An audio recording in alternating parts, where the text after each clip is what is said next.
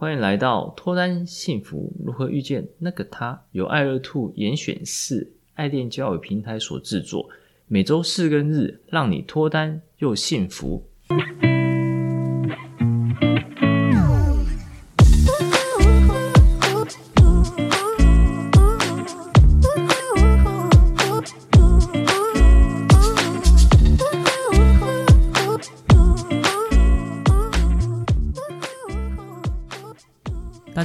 是杨生，你们的爱情总监。大家好，我是爱乐 Two 的爱情顾问 Grace。一起提升自我，吸引他人，情场问题迎刃而解，遇见脱单幸福的那个他。我们今天要分享的主题是《单身即地狱》，万人迷女孩技巧负面教材上集。不知道大家有没有看过实境节目？有。前阵子在 Netflix 有一部很红的。韩国恋爱实境秀就是《单身即地狱》，然后描述一堆颜值很高，然后身材也超棒的俊男美女，在不知道对方年龄背景，而且去除科技冷漠，也就是说没有手机啊、电视跟这些现代化设施的地方，但风景超美的一个无人岛上生活。这个无人岛简称是地狱岛，这样的一个环境就可以让大家可以更心无旁骛，花更多时间来熟识彼此。然后每个晚上都会进行投票，如果配对成功，隔天就能一起到高级饭店进行度假。度假除了有美食美酒之外，最重要就是有两人独处的时间，就可以公开彼此的年龄、职业等等，然后也可以问各种的问题。而这个高级饭店所在的地方就称为天堂岛，而另一个可以去天堂岛的方式，是在地狱岛上玩游戏获得前三名，就可以任选一位异性去。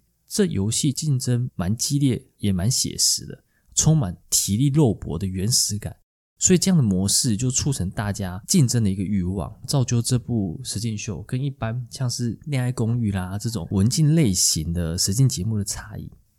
我有看过这一部，这一部在我朋友圈是真的蛮受欢迎的。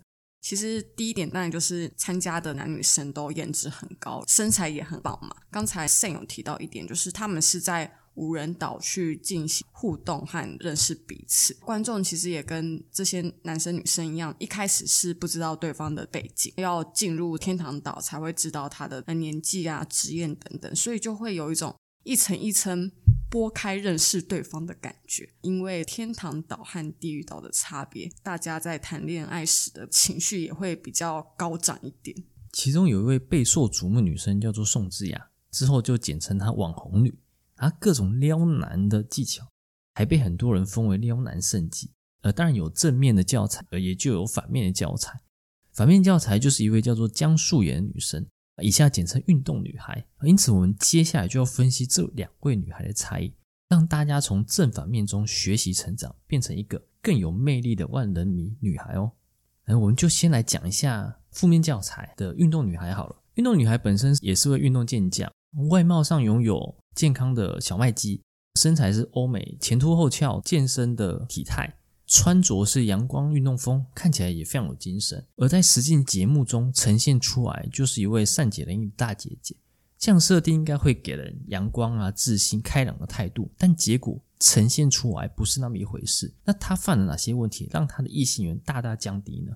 诶，真的耶！因为我看第一集的时候，对运动女孩的好感度是最高的，因为她跟其他比较纤细或是白皙漂亮的女生印象上比较有落差了，造成差异性嘛。但后面她就把自己的形象搞砸了，所以我也是蛮想要探究到底是发生什么一回事。嗯，看到状况一，运动女孩第一次跟胡渣男去天堂岛，当他们在按摩的时候，运动女孩就问了这个男生：“那除了我，你有想过想找谁来天堂岛呢？”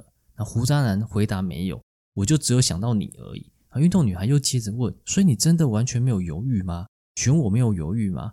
然后当时运动女孩也觉得自己非常咄咄逼人，因此又还价说：“我这样好像在教训你，在骂你，是不是？”我觉得也许是男生太快的表达好感，所以女生虽然一方面很高兴，可是一方面又担心这个男生这么快的表态是不是有点太轻浮，那就会犯了像这个运动女孩一样的错误。是用比较咄咄逼人的方式去询问他。来，我们解析一下这整个逼问的过程啊。一来让运动女孩展现出她没有安全感的一面，因为这个节目中女生大概多是一九九五、一九九七左右，运动女孩年纪应该是一九九八，属于年龄层比较高的，而且还比一起去天堂岛这位胡渣男大四岁。因此，他自己为了抚平他这种不安全感，他就使用询问的方式，希望能够获得肯定。一连串询问只会让胡渣男感觉非常反感，并加上询问的内容是属于比较内心、比较私密的想法，这样胡渣男只会想逃。嗯，我觉得他在问胡渣男的口气也可能会给人压力啊。除了问题上，也是咄咄逼人之类的。因为第一个，他年纪可能比较长嘛，韩国其实长幼有序。相较台湾会更明显，所以他们对弟弟或者对晚辈，他们的语气就会比较凶狠一点点。哦，原来没有安全感，其实是女生常产生的心态啦。况且运动女孩的年纪又比其他女生还要大，会产生这种心态也是能够理解。询问不是不行，但要挑对时机。那怎么样调整会是比较正确的做法呢？这边有两点让大家参考：第一，运动女孩跟胡渣男在天堂岛。感情都没有什么培养之下，就希望胡渣男回答培养感情之后的答案。其实胡渣男为了避免尴尬，所以也只能敷衍回答。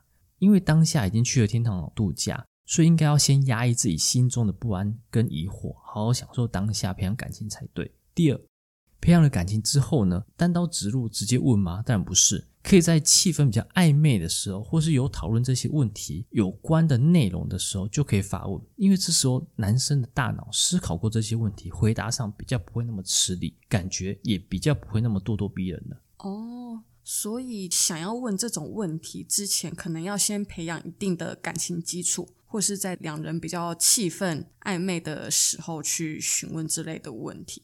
或是这个问题也不要问的太单刀直入，这样。对的，没错。情况二，回到地狱岛之后，胡渣男又约了另外一位女生，运动女就跑去问胡渣男说：“哎，不是只想跟我去天堂岛吗？”就可能马上就认定胡渣男是他自己的男人，这种问法。来，我们也解析一下，如同前面所说，在没有培养感情的情况下询问，男生如果讲出真话，会很尴尬。这时候男生只能敷衍了事啊，不然女生希望男生讲真话，然后整个气氛都被破坏掉嘛。所以这边也要帮男生讲一下话啦，因为有时候男生讲跟心意违和的话的时候，也是迫于无奈啊。所以说这样男生虽然小小撒一点谎，不过他不是渣男或是海王，因为他就是被逼的嘛。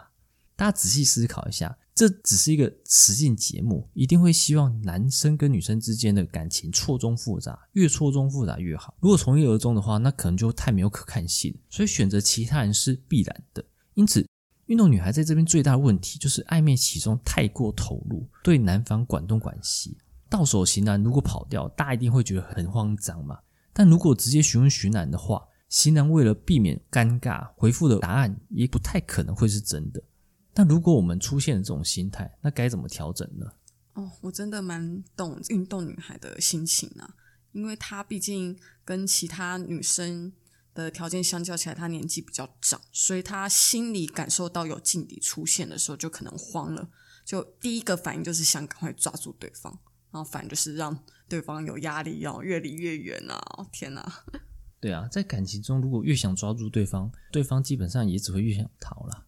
那这其实算是得失心的问题，在感情中，不论是交往前或后，我们得失心都不能太重，尤其是交往前。